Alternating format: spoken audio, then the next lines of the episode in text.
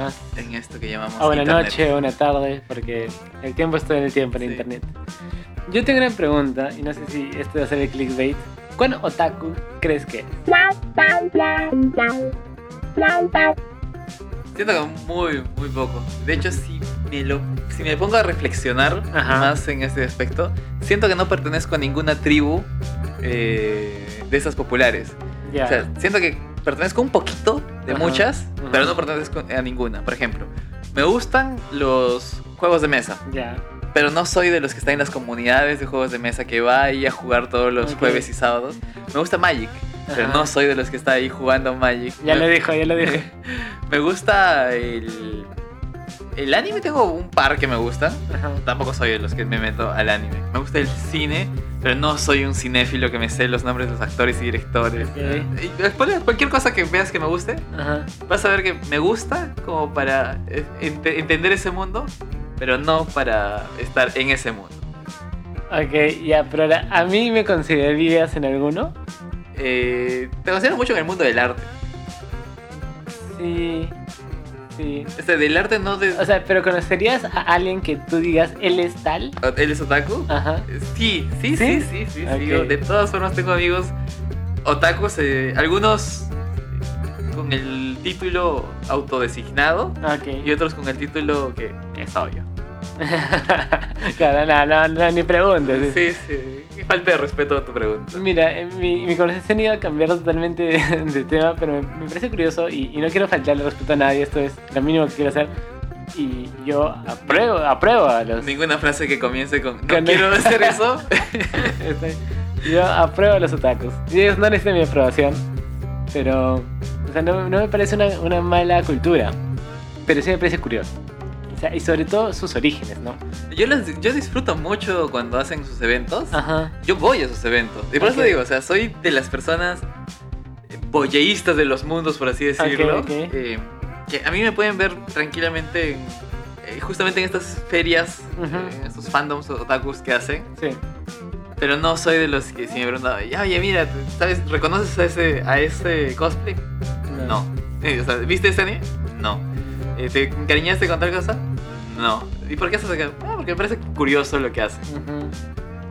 Sí, sí, y, sobre todo, eh, o sea, me parece esta eh, co- colonialismo cultural de Japón, ¿no? Que en un momento empezó a... O sea, le fue mal en la, en Segunda Guerra, de ahí empezó a hacer industria, hacer industria y colonización cultural, llevar sus animes, llevar sus series, llevar todo, y funcionó, ¿no? O sea, y la gente encantadísima de los animes, Ahora, encantadísima de las series, de las películas. A mí, debo admitir que me gusta mucho el- la visión que le dan a sus películas los japoneses. Ujú. Creo que tiene todos los, o sea, todos los checks que busco a veces en una historia, que Ujú. es que no sea Disney, o sea, que no Ya. tenga este final donde todos son felices porque Ajá. sí, donde hay buenos y malos porque les gusta practicar la maldad y otros porque les gusta practicar la bondad. Ok. Sino tiene matices, y tiene matices muy mal, eh, poco marcados, mejor dicho, donde el bueno puede ser el malo, el malo puede no ser malo porque quiere, sino porque se lo obligan. Eh, y me gusta tanto que disfruto mucho su cine, pero por alguna razón se me hace difícil consumirlo. ¿A qué te refieres? Eh, me es difícil ver animes Ya. sin la preconcepción de que me va a gustar, o sea, sin, sin tener un soporte detrás que me diga, Ya, Te ya. va a gustar. Claro, quieres ir a lo seguro. Sí, pero o sea, lo, lo- lo gracioso es que en películas no, no animes, o sea, no, no japonesas en todo caso, Ajá. para centralizarlo, en americanas y europeas, Ya. cuando me han dicho, mira tal película te va a gustar, he encontrado más, no me va a gustar, por ejemplo, de 10, eh, de 10 recomendaciones, solo 7 me gustaron. Ok. En cambio, en todo lo que era extranjero, en coreano, japonés, Ujú. de 10 películas que me han dicho que me va a gustar. Que te van a gustar. que me va a gustar, eh, Ajá. 9.5 me gustaron. Ah, mira. Entonces, y pero aún así le entro con recelo. Aún así me es difícil Claro. decidir, "Ay, porque sean raras al inicio. Sí, sí, es, es otro mundo en realidad. Y a lo que vinimos. Bueno, que vimos vinimos. hace poco. eh, bueno, Estudio Ghibli ha sacado su catálogo en, en Netflix, pero obviamente gratis en, en el mundo pirata que no promocionamos. Para nada. Claro. Y, y vimos el viaje de Shihiro. para esto. Tú ya habías visto el viaje. Yo había visto el viaje de Shihiro, pero no tan. No tan infante como podría creerse. Lo vi hace menos de seis meses. O sea, el año pasado, entre el año pasado y este. Ajá. Fue la primera vez que vi el viaje Shihiro también. Y fue una experiencia, la verdad, que. Tranqui. sí, no, la verdad, o sea, yo, yo esperaba mucho esa película. Yo pensé que me iba a abrir un mundo. Que de verdad el estudio Ghibli era. Era Disney. O sea, y no sé tú. Pero yo, y, y de repente sí, o sea, si has visto El Rey León y has quedado impactado, mañas, o has visto, no sé, La Sirenita o Tarzán o algo y has quedado como, ¿what? Y yo pensé que el estudio Ghibli me iba a hacer eso en la cabeza y iba a hacer un recontra otaku y me iba a tatuar a... Ya estabas listo con tu tatuaje temporal Sí, de, sí, sí. del single roster. Sí, obvio, obvio. Tengo un amigo, inclusive, que hace poco se hizo dos tatuajes del viaje Shihiro. Y tranqui. Y, y quiero decir con esto que no es mala. O sea, he tenido, he, he comentado esto en, en mis redes sociales y he tenido un hate, pero de... Literalmente había gente Que te llamaba y te amenazaba. que me envió mensajes y me dijeron, te me caíste. Y ya, o... y varios, o sea, Un te- follow, un follow. te sorprendería. Y dije, no es mala, pero o sea, yo de verdad pensaba que me iba a cambiar la vida. Yo pienso que cuando una película está tan eh, iconizada, Ajá. o pero no, no una película necesariamente, cuando una obra está tan iconizada en el pedestal de los grandes, en el Olimpo de las obras, y alguien dice es normal, Ajá. es el equivalente a decir ¿quién Es terrible. mierda es Claro, esta cosa? Claro, claro, claro. Entonces, o sea, si le decías que era mala, uff, No, te, te no, vivo. Sí, sí, sí. Pero dije que no, no me tatuaba, no me la tatuaba en la cara, dije. Y, y eh, después, incluso varios me enviaron como que no le, o sea, No le entendiste. no les entendido. Yo, ¿cómo que no lo he entendido, mañana? Es una, Que hay que entender. sí. No, o sea, aparte me dijeron, no, no les he entendido. Mírala de nuevo, una cosa así. Y me enviaban eh, informes, así, tesis enteras de, de el viaje de Shihiro y por qué me tendría que gustar. Y llegué a una conclusión, o sea, una pequeña conclusión, ¿ya? Y vi ciertos detalles que eh, supongo que ahondaremos en otros podcasts, todo, pero ¿por qué es una buena película? ¿no? Entonces, eh, históricamente relevante. Es una película que abrió el mercado japonés eh, al mundo, técnicamente. Como tú bien lo puedes mencionar, es la... Era la... Volvió a hacerlo. ¿Vos sí? Sí, eh, lo que vamos a decir es que era la más taquillera del mundo. De japonés. japonesa, Claro. eh, de, de anime, o sea, de anime del mundo. Ok. Eh, bueno, luego vino Your Name y los destronó, pero se reestrenó el viaje de Chihiro y volvieron a, ganar el trono. Mira, mira tú. Y entonces sí, genial, por ahí genial. Eh, hay un... Coge la, la mitología japonesa de una forma muy respetuosa y, con su propio estilo. Y eso también es genial, ¿no? Y, y tiene una- un grado de técnica eh, que es buena, o sea, no, no vamos a mentir que eso no es, es mala, ¿no? Ahora, claro, nos- nosotros ya la estamos viendo en un, en un tiempo donde es lo mínimo que espero, ¿no? Sí, una sociedad de consumo, como lo comentábamos en el primer episodio del podcast, en el piloto, ¿no? Ya estamos en un punto donde exigimos tácitamente una calidad que probablemente sea injusta que para pedirle a quienes recién empiezan. Entonces, lo que para nosotros nos parece normal, probablemente es, en, en otros términos, algo muy bueno o algo bueno. Claro, ahora depende mucho porque, o sea, yo no, o sea, no dudo que lo que acabamos de ver en, es la remasterizada. No sé si es que o sea, remasterizada en el sentido de que está en 4K. Claro. eh, porque fuera de eso no es remasterizada tipo Star Wars que ah, ah, Rehicieron. rehicieron escenas. Pero claro, pero ya está en una, en una calidad que... que, Habría- o sea, si que tú lo ves y dices, ¡ay, qué maravillosa calidad para que para el 2000! Digo, ya, pero no estás viendo la de 2000, man, ya estás viendo la, la que está en 4K en tu tele Claro, pero 4K en los curva. 2000 tampoco lo hubieras notado, ¿no? Porque, o sea, no había 4K, para empezar. Claro, no, había mil, no había 1080. No, había 1080. Entonces, No existía el número no 1080. exi- no existía. no entonces- podías contar hasta 1080. ¿no? Entonces, si lo veías en tu TV de 14 pulgadas en Ujú. 480 puntos, Ujú. lo veías con la misma calidad con la que lo vimos nosotros. O sea, hubiera sido peor si lo hubiéramos visto en 480. Ajá. Sí, sí, bueno, eh, ahí tienes esos, esos Pero siento curiosos. que a lo que al aspecto técnico que se refería no era Ujú. tanto la resolución, sino al, al estilo de animación. Eh, Pero ese es el estilo de Ghibli de toda la vida. y puede también puede ser que hablamos desde, como dijimos al comienzo, Ajá. personas que no consumen mucho anime Sí, y, y no muy ser, seguido. Puede ser, sí, sí, sí. En, dibujos animados, ¿qué es lo que consumimos? Full Disney, full Claro. DreamWorks, Claro. full innovación tecnológica. O sea, en mi cerebro ya está eh, los momentos de Toy Story 4 donde se ve el material de cada juguete. Y yo claro, eso ya, ya no recuerdo. La otra vez vi hace poco eh, imágenes de Toy Story 1. ¡Wow! Dije, qué Gran diferencia, Gran sí. diferencia. Y Toy Story 1 era lo máximo de la tecnología. Sí, sí. Yo creo que. eh, No sé si que fue verdad, pero me- muchas veces me dijeron Toy Story 1 se hizo con un renderizado de Sí, sí. mil computadoras al mismo tiempo y cosas así. Y bueno, ahora cuando la veo es. No sé si podría. La vería por cariño. Pero si Claro, la veo claro, como claro, primera vez que veo Toy Story en mi vida, diría. "Eh, Toy Story 3 me dio más, Más, más eh, sentimientos que eso. Sí. Pero bueno, no volvamos a Disney con Disney Pixar. Eh, pero, o sea, todas esas cosas son muy buenas y muy interesantes y lo disfruté. O sea, me gustó la película. No fue guau. Pero creo que hay un detalle que en mi caso fue eh, lo que no hizo clic. Y es que eh, supuestamente una de las grandes características de Shihiro es Shihiro. Y es como que es de los primeros eh, personajes, protagonistas, mujeres, que no es especial.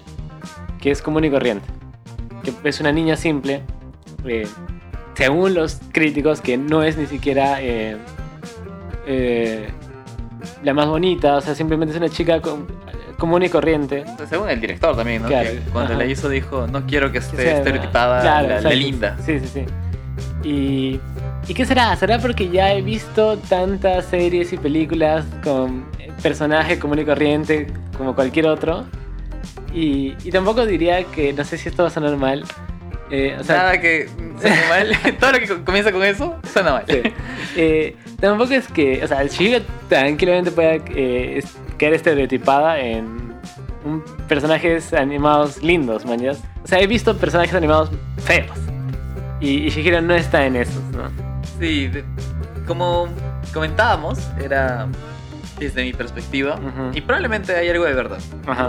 Aquí sí me defiendo en el que puede haber algo de verdad. Hay vectores de Ajá. crítica. Ajá. Entonces, nosotros podemos dividir la película en seis vectores, por Sí. ejemplo. De esos seis vectores, necesitamos un punto de referencia para compararlo. Entonces, Ajá. nuestro punto de referencia se nutre en base a todas las obras que hemos consumido. Y para bien o para mal, mientras más obras consumimos, ese punto de referencia se hace más. eh, va creciendo y se hace mucho más grueso. Entendería que al 2020, con todas las obras ya deconstruidas que, que tenemos, Claro. con todas las obras eh, de animación que tenemos, con historias. eh, y bueno, ahorita hablamos un poco de la historia, pero con este estilo de historia que tiene el viaje de Shihiro, es difícil verlo como novedad, sabiendo, teniendo todo un background donde no lo es.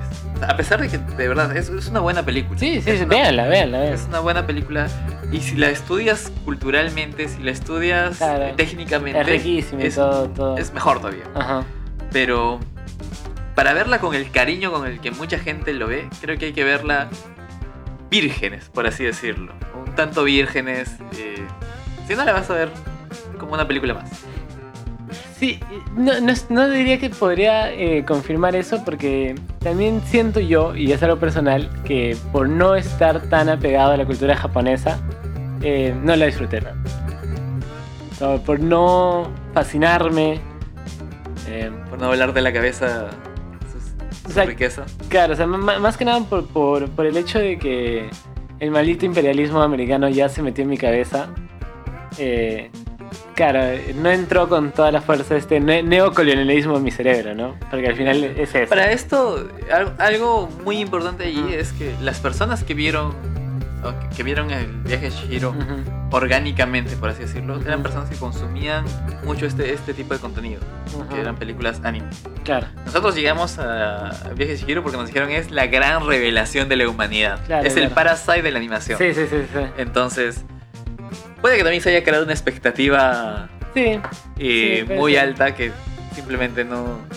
Nosotros le imaginamos mucho más, mucho mejor de lo que podría, podría llegar a ser. sí. Y por otro lado, no, no, somos unos vendidos los dos. O sea, siento, imagínate el viaje de Shihiro Ajá. que con el, con el soundtrack de los Rolling Stones. te venden, te venden. Ah, o sea, sí, sí, o sea, sí. eh, mira, llegó un momento al principio cuando eh, los papás de Shihiro no le daban bola y ella era una irresponsable y me perdieron totalmente, ¿no? O sea, ¿Sí? A mí- no llegué a empatizar con Shihiro ni con sus papás. ah, porque tus papás- sobre todo, eh, eh, o sea, sí, sí. No, no, no voy a decir que, ay, pobre niño rico que sus papás le hacían caso y, y no era un malcriado. Pero ah, me daba una impresión de esta mm, sociedad japonesa que no presenta tanto cariño entre, entre sus mismos núcleos familiar, ¿no?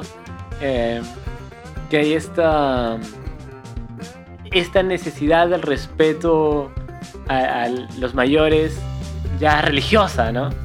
¿no? No porque merezcan respeto, sino porque tienes que darles respeto. Entonces hubieron varios puntos de la cultura japonesa que, claro, yo no me, no me, enlo- no, no me enloquecen, entonces poco a poco me fue perdiendo, sobre todo Shihiro. Tú lo odiaste. Sí, o sea, si la historia hubiera sido de, de cualquier otro personaje, maravillosa mitología que me han organizado, ¿no? Pero Como Cosmovisión Andina y te compraban. Sí, sí, sí, pero. Y, claro, estos pequeños detalles del núcleo familiar de Shihiro eh, lo hicieron muy, muy lejano para mí. A mí me perdió un poco en el tono final. A mí sí me gustó mucho, eh, digamos, desde el primer momento que vi la película me atrapó este mundo mágico. eh, porque más allá de ver, no sé, folclore japonés, Ujú. veo un nuevo mundo. Entonces, no sé si es que de verdad eso sea folclore japonés. Puede ser el mundo del director, puede que no. Pero yo vi un nuevo mundo. Entonces, el momento de ver un nuevo mundo me, me enamoró un poco con, con las cosas místicas que tiene, eh, con aquello desconocido que me brinda. Y fue, fue muy bien toda la, toda la trama. Incluso me encantó el- esta idea de, de que los personajes... Y se- primero se notó, primero lo noté y luego lo confirmamos con los 102 datos curiosos, Sí. 120 datos curiosos, donde la trama parecía no tener un, un inicio y un fin claro desde Ajá. el inicio. Ajá. O sea, parecía que se iba construyendo conforme pasaba. Y se veía muy orgánica, se veía como un retrato de la vida real, donde yo podía decir, claro, no, no tiene por qué pasar algo extraordinario en, en el mundo de Shihiro, porque obviamente ver a un sin rostro, ver animales hablando es súper extraordinario, pero en, su- en sus leyes no tenía por qué pasar algo extraordinario, no tenía por qué, haber explosiones, Claro. ni nada de eso. Y simplemente se desarrollaba la vida, te contaba una historia muy orgánica. Y todo eso me encantó a mí. Y para esto luego el director confirmó que ellos no tenían un guion desde el inicio, simplemente dibujaban, escribían, dibujaban, escribían. Entonces, pero me perdió el final. Porque sentí que quería llegar a una reflexión donde las cosas no tenían por qué ser extraordinarias. ajá. Pero luego me. como que se da vuelta. Dice. No, sí tiene que haber algo para. para atraerte. Tiene que haber algo que te. que. que explote, entre comillas, ¿no? Y sale este. este drama del. Ajá. del pata y su. Y su entre comillas, su pelea, ¿no? Y ahí es cuando dije. Aquí ya están queriendo retomar eso que debieron retomar como que al inicio, o debieron Mm, plantearlo ya. al inicio, Ajá. pero aquí ya le están. Ya no me, ya no me era tan orgánico que sucediera. Eh, ahí me perdió un poco. Y luego las obviedades del, del final, Ajá. donde para elegir a tus padres tienes que decirme cuál de estos cerdos es. Ya, ya, ya decía. Obviamente no es ninguno. ¿En serio? Sí, eso- Ya. Gran spoiler. Así lo, Harto spoiler. lo siento, lo siento. Eh, no hay ningún cerdo en la serie. Muy bien. Entonces, esas obviedades Ujú. no me gustaron. Y luego, cuando.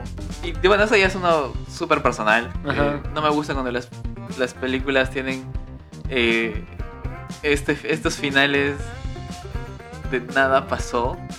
Ah, ¿no? Que es con los. Sí, no, es, es interesante, claro. No me enloquece, pero entiendo que. Alerta spoiler. Eh, pero.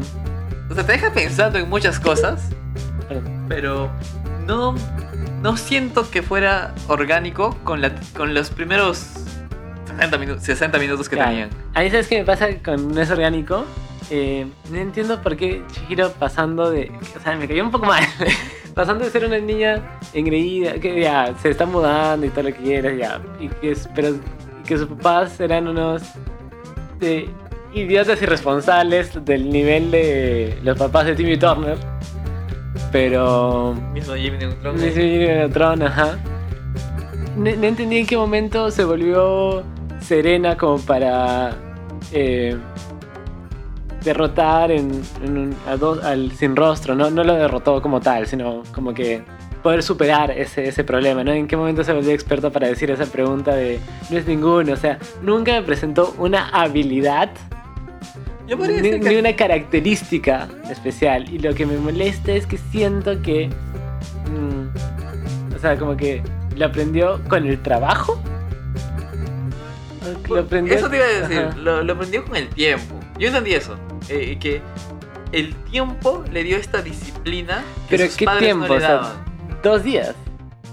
Es que para, claro, para nosotros parecía dos días, pero yo estoy seguro que si la volvemos a ver, Ajá. esto lo digo porque lo vi dos veces, Ajá. la segunda vez que la vi, se entiende más que han pasado mu- mucho más tiempo. Eh, tampoco podría decirte semanas o meses, pero más de dos días. Más de los dos días iniciales que uno puede pensar que pasaron. Ajá. Por lo menos, ponte un mes, por lo menos. Pero claro, entonces. Volvemos a eso mismo, o sea, pero ¿qué cosa del tiempo le dio este, este, este pensamiento? ¿Solo el tiempo? O sea, pudo haber pasado... Claro, es que no, está- pudo haber no pasado nada, ¿no? es, Puede- esta, es esta concepción. Y es, bueno, es lo que decía, ¿no? Ajá. O sea, al principio iban como que no tiene por qué pasar nada. Claro, claro. Pero luego entendí que hay esta concepción de que el tiempo y el Ujú. trabajo Ujú. te da disciplina. Que es un concepto muy Japonés, de que claro. el trabajo te va a dar la disciplina que te falta, ¿no? Que- Claro. Que, que alguien te ponga las cosas claras y Ujú. pim pam pum, has ganado la lucidez necesaria para abrir el tercer ojo. Ujú. Eh, pero eso del tiempo, por ejemplo, a mí me molesta un poco porque ellos tenían cerdos y Ajá. hacían banquetes todos los días. Claro. Porque o sea, si ha pasado mucho tiempo, ¿Por qué no se comieron ¿por qué no se comieron los los padres? Claro. Y si pasó poco tiempo, eh, ¿cómo es que consiguió la lucidez en un par de días de Claro, trabajo? Sí. O sea, y esas cosas son, son cosas que no hacen que sean grandiosas, ¿no? Para nosotros. Para creo. nosotros que ya hemos consumido Pero es mucho. Otra- otras Mucho. obras. Pero sí es bueno, ¿no? O sea, Sí es bueno. A mí, algo que sí me gustó fue este. eh, alerta spoiler total, ¿no? Este romance con, con el pata, que era el río, ¿no? Este romance con la naturaleza. ¿no? Para las que dicen no los he entendido. Sí, se entendió todo. Ustedes no lo entendieron. Eh, Claro, cuando decían las obviedades, está, es ahí, ¿no? Pero, o sea, es- eso fue, eso fue rico, ¿no? o sea, faltaba Tokio describiéndote la escena. Oh, pero- claro. Pero. Pero nada, yo todavía tengo que darle en lo personal unas oportunidades a, Ghibli con mi vecino Totoro y la, princesa, Mononoke. Hay una más que es el cuento de la princesa. No, no Mononoke, es el cuento de la princesa algo, pero el estilo de dibujo es muy de cuento de libro. Ok, ok. Que dura dos horas y algo, razón por la que no me he animado todavía a verla. Pero sé que cuando la vea me va a gustar. Eh, pero ya, le daremos otra oportunidad. Pero, pero tiene que ser de Miyazaki, porque Ghibli sí tiene de otros Películas de- directores. sí. Claro. Eh, ¿Sabes que cerró, no? O sea, ya dejaron de producir películas. Ahora viven solo del De merchandising y regalías. Ahí está su Japón, ahí está su Japón. Él era el. eh, También es curioso Se eh, volvieron la que juraron destruir. que muchos testimonios de las, pers- de las personas que pasaban por el estudio te decían: Este no es un estudio para, para quedarte a trabajar allí de por vida. Es un estudio para ir, aprender del maestro. Decían de los maestros, pero entre líneas del maestro. Ajá. e irte lo más rápido que puedas, porque era un lugar insoportable de trabajar. Era, él era como el Jobs de, De Japón. de Japón. Eh, para quienes no sepan por qué digo Jobs, eh, googleenlo. Era un tipo muy especial, en el mal sentido. Eh, y bueno, pues entonces, si la gente. Siento que su nivel de. No sé, de visión Ajá. ya no satisface, no satisface, no se satisface fácilmente.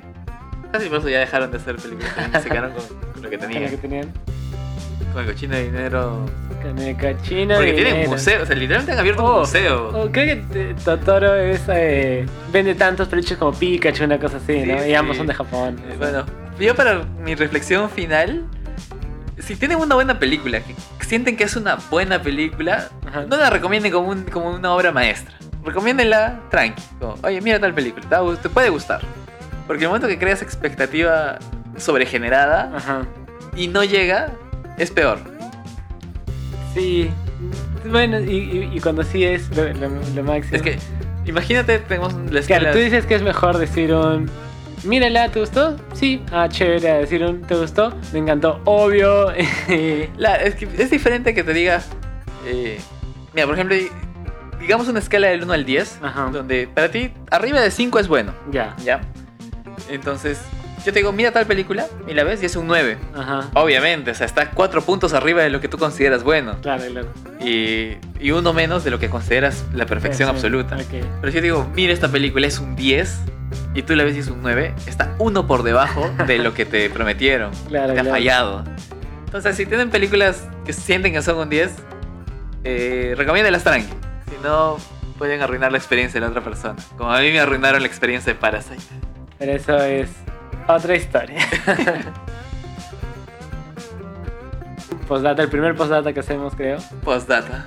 Eh, Mucha gente esta que me escribió diciendo, te me caíste, ¿cómo? ¿No lo has entendido? Al final me decía, les explicaba un poco y al final me decían, o sea, yo también he encontrado ciertas cositas que no me gustaron, ¿ya? Pero es, es, un- es la máxima película del anime. Y claro, solo falta ese pequeño empujón para decirles, no es tan buena, porque decían, no es tan buena. Eh, Gaby, si estás escuchando esto, invítanos para un Pensándola bien el viaje de Shihiro.